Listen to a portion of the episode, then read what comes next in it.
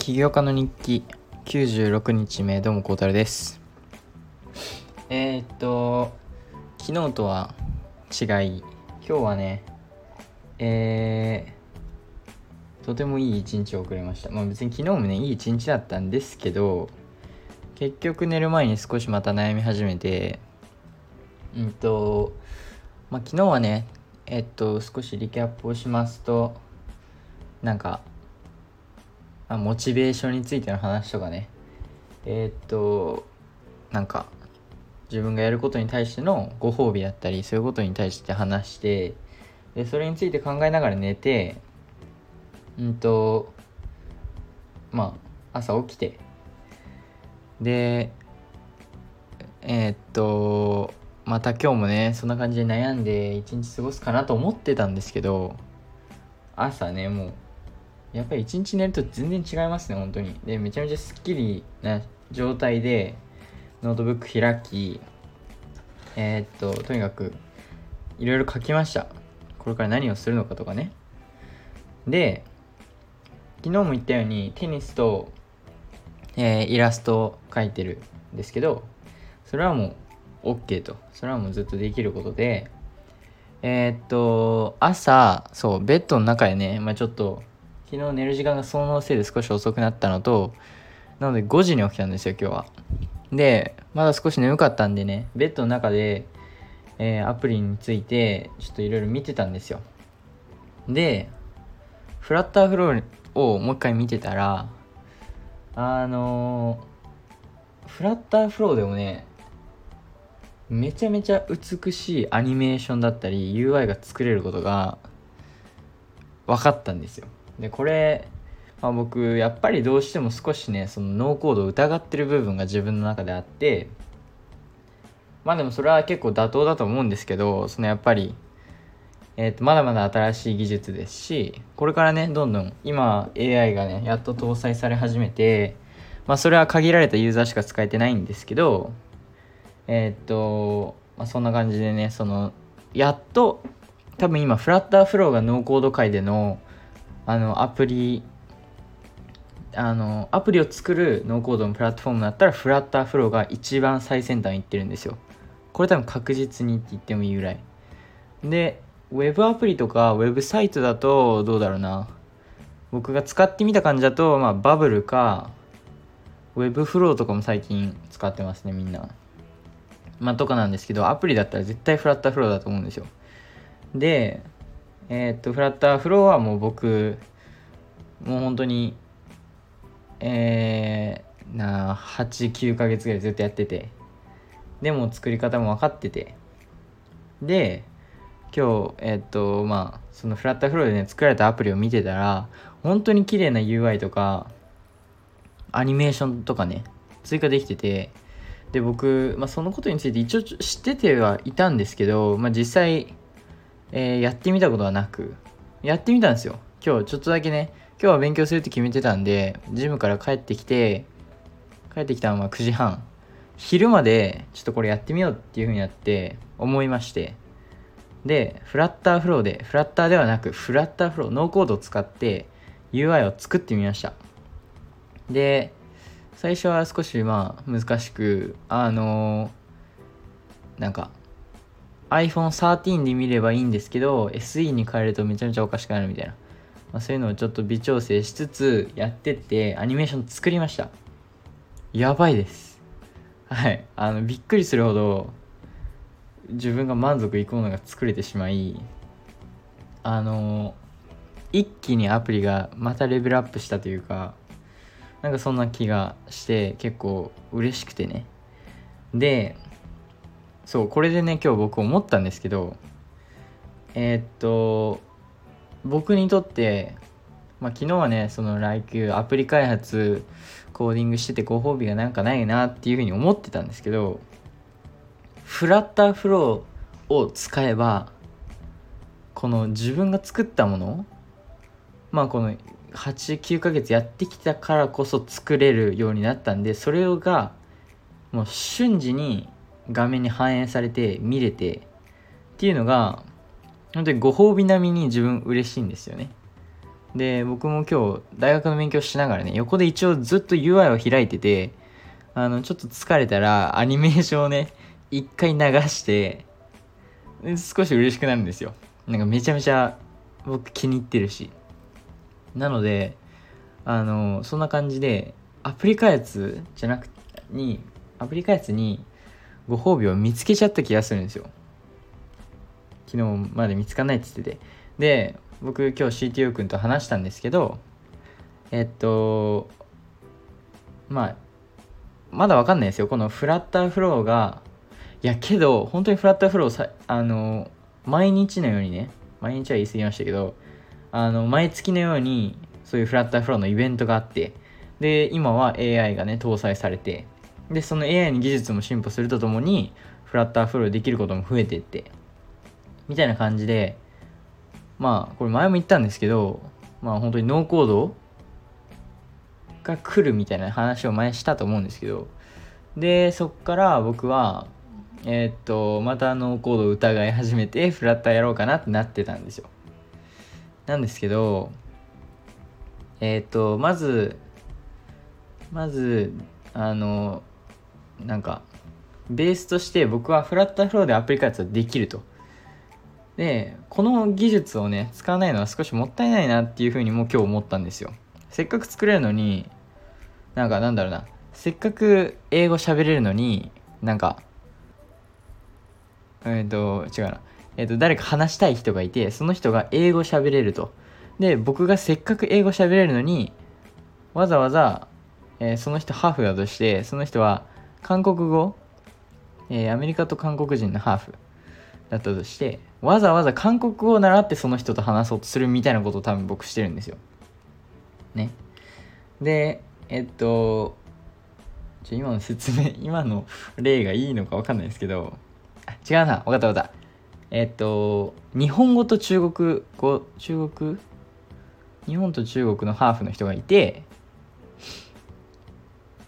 違う違う違う違う。日本とアメリカのハーフの人がいます。で僕英語喋れない設定でえー、っと日本語でね普通にその人と話せるのにあえて英語で話すあえて英語を習って英語で話そうとすると。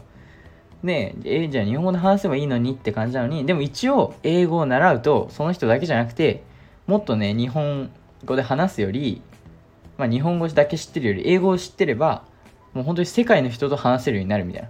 僕はそういう感じでフラッターとフラッターフローを捉えててフラッターフローを日本語だとしてまあ、要するにフラッターがその世界もっと幅広い可能性を生んでくれるんじゃないかと思ってた言語なんですよ。けど、まあ、この例で通すとその日本語がどんどん世界でね使えるようになってきてその日本語の技術っていうか技術はちょっとおかしいな。日本語がまあもっといろんな人にね使われるようになってきたみたいな。要するにそんな感じなんですよ。でフラッターフローがねもっといろんな人に使使われるようになってきたからこそ需要も上がりそしたらプロバイダーもねどんどん新しいアップデートもつけ作ってるし。でフラッターも実際に使ってる人がどんどん増えてきてる一方の中でその、まあ、フラッターフローは確実的にそのなんか中途半端なノーコードで終わるとは思えないんですよ。フラッターがあるからこそ。これフラッターがなかったらまた話は別だと思うんですよ。ここまでフラッターフローもできてないし。けどフラッターっていう本当にあのすごいね。もう何億人と使ってるアプリを開発するために使われてるその言語が元にあるこのノーコードプラットフォームだからこそ、えー、僕は改めてね可能性を感じてるんですよ。でこれはあの CTO 君とも話してえー、っと僕のイメージとしては例えば僕がフラッターフローでねえー、っとまあメインのこの UI をもとに開発する人だとしてでそれをコードあのそれをね引き取ってあの引き取るじゃないコードをまあ抽出してそれを、えー、実際にフラッターのコードでねで CTO 君に見てもらって CTO 君がそれをデバッグして、えー、エラーとか直したりエラー見つけたりしてね。っていう感じに役割分担できればあこれ最高じゃねっていうふうに思ったわけですよ。お互いアプリ開発できてるしお互い違うやり方でアプリ開発できてるしでお互いのメリットデメリットあるんですよ。で僕のメリットだったらまず開発がめちゃめちゃ早い。あと UI を見ながら開発してるので本当に、まあ、ユーザーが使ってる感じをね想像しながらアプリ開発ができる。で逆に CTO のメリットとしては本当にコードをねコードで遊んだりするのであのもう少しなんだろうそういうエラーを直す時とかねそっちの方がエラーを直しやすかったりエラーを見つけやすかったりとかそういうのもあると思いますしみたいな感じであれこれめちゃめちゃ良くねと。しかも僕の中ではフラッターフローでね開発すれば UI が、うん、要するに作ったものがすぐに反映されて結果が見れると。これめちゃめちゃ楽しくてある意味自分の中のご褒美なんですよ。ってなるともう Like You OK になったわけですよ。そのテニスとイラストの側に入ったわけですよね Like You アプリ開発は。でえー、っと今日はそれをねその UI をちょっと作って満足めちゃめちゃ満足します。こんだけ満足したことないっていうぐらいね満足してて。であのー、えっとまあとりあえず UI はねテストもう近いんでとりあえず置いといてでそうこのやり方にするとフラッターフローで開発始めてまあ僕が僕たちが追加しようとしてる機能の中にはもちろんコードが必要なやつとかあるんですよ。そういうのはえっとまあまだやり方とかはちょっと悩んでて例えばえっとまあできるとこまでね自分でやりたいっていうふうに思ってるのでまあたくさん調べてえっといろいろ作ってでまあもうどうしても無理ってなったら例えばえっ、と WeLoveFlutterFlow さんに1日1回だけ頼んでみるとかそういうのでもいいと思ってますしでその WeLoveFlutterFlow さんがねやってるのを見て1回でもやってくれればもう覚えるんですよ。やり方もあるし。なのであの、まあ、そういうね手段を取るのもありかなっていうふうに思ってます。バイトも始めたし。なのでそれは OK と。で、最後、勉強ですよ。勉強もね、今日見つけました。見つけたかわかんないけど、あの、勉強も、何か、そう、自分のね、中でご褒美が欲しいと。いうことで、まあ僕がね、実際に何が好きなのかっていうふうに考えたら、考えた時に、その、これ前も言ったんですけど、多分、あの、 Notion でね、一時期データベースを作るって言ってた時期があってそれなんでそういう風にやろうかと思ったかはあの、まあその自分がね自分の知識とかがどんどんあの蓄積して蓄積してその増えていくのが見れるのがね視覚化されるのが結構好きで。でえー、っとそんな感じでそれどうしようかなって考えててそれをどうにかして入れたいと。でも僕も本当にもう YouTube とかネットとかでね勉強方法とかたくさん調べて多分もう全部やった気がするんですよ。それちょっと言い過ぎですけどっていうぐらい、えー、 Notion を使う Obsidian を使うえっと Zettelkasten method を使う Cornell なんかノートを取る方法、えー、フラッシュカード暗記えー、なんかローリングなんちゃらなんちゃらかんちゃらみたいなもう全部もう一通りやりました。ダメです。はい。ダメなんですよ。でもそうなったらもう自分で作ってまえと。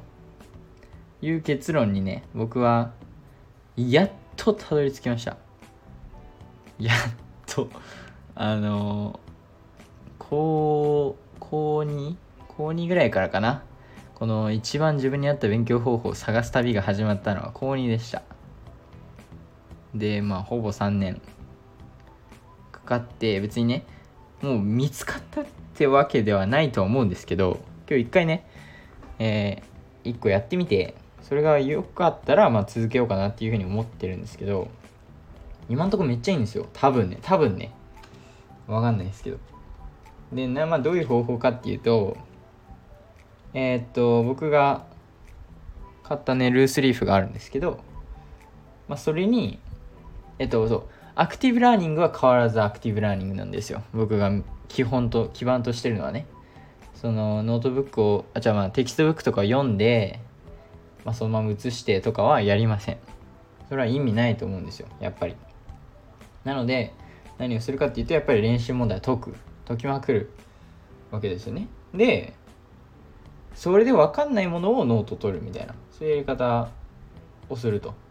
でデジタルかアナログだったらもう絶対アナログなんですよ。デジタルはもうダメ。マジで集中できない。あと眠くなる。書くのがやっぱりいいと。いう結論に至り紙にね今日は練習問題たくさん書いてペンを2種類使ってます。黒と赤。で問題が出てくると。その問題をとりあえず黒で解いてで答え合わせします。分かんなかった部分新しい発見の部分えー、っとこれって何だろうってまあ余分にね調べてみて得た知識とかを全部赤で書いてます。っていうのを繰り返しやるだけっていうこれを黒赤黒赤9法って呼んでるんですよ僕は。黒に赤に9はクエスチョンの9ですね。で方法の方。黒赤9法なんですよ。はい。この黒赤9法がね素晴らしいんですよ。わかんないわかんないけど。でも今日やってみて一つ思ったのがまず眠くならない。ね？これ勉強中眠くなるのはよくあることだと思うんですよ誰でも。マジで今日眠くならなかった。なんでかわかんない。まず多分一つの理由がデジタルでやってない。アナログで紙に書いてる。であとなんだろうな。なんでかわかんないですけど今日楽しかったんですよ。でしかもえっと今日ルースリーフは1234枚。4枚なんですけど B5 の。けど本当にびっしり書いてて。なのでまあ読んでも結構多いと思うんですけど。えー、っと結構いいと思うんですよこの方法。黒赤9法でそうこれのご褒美が自分的にご褒美がそのまあその知識が増えていくのが実際に見れる。練習問題どんだけ解いたかが一瞬でわかるね。それ結構自分の中でもご褒美だしなんかこれで勉強してて楽しいんですよね。このノートの取り方だと。なんか別にノートを取ってるって気もしないしかつ練習問題を解きまくってるから楽しいし頭使ってるし。みたいな感じかな。はい。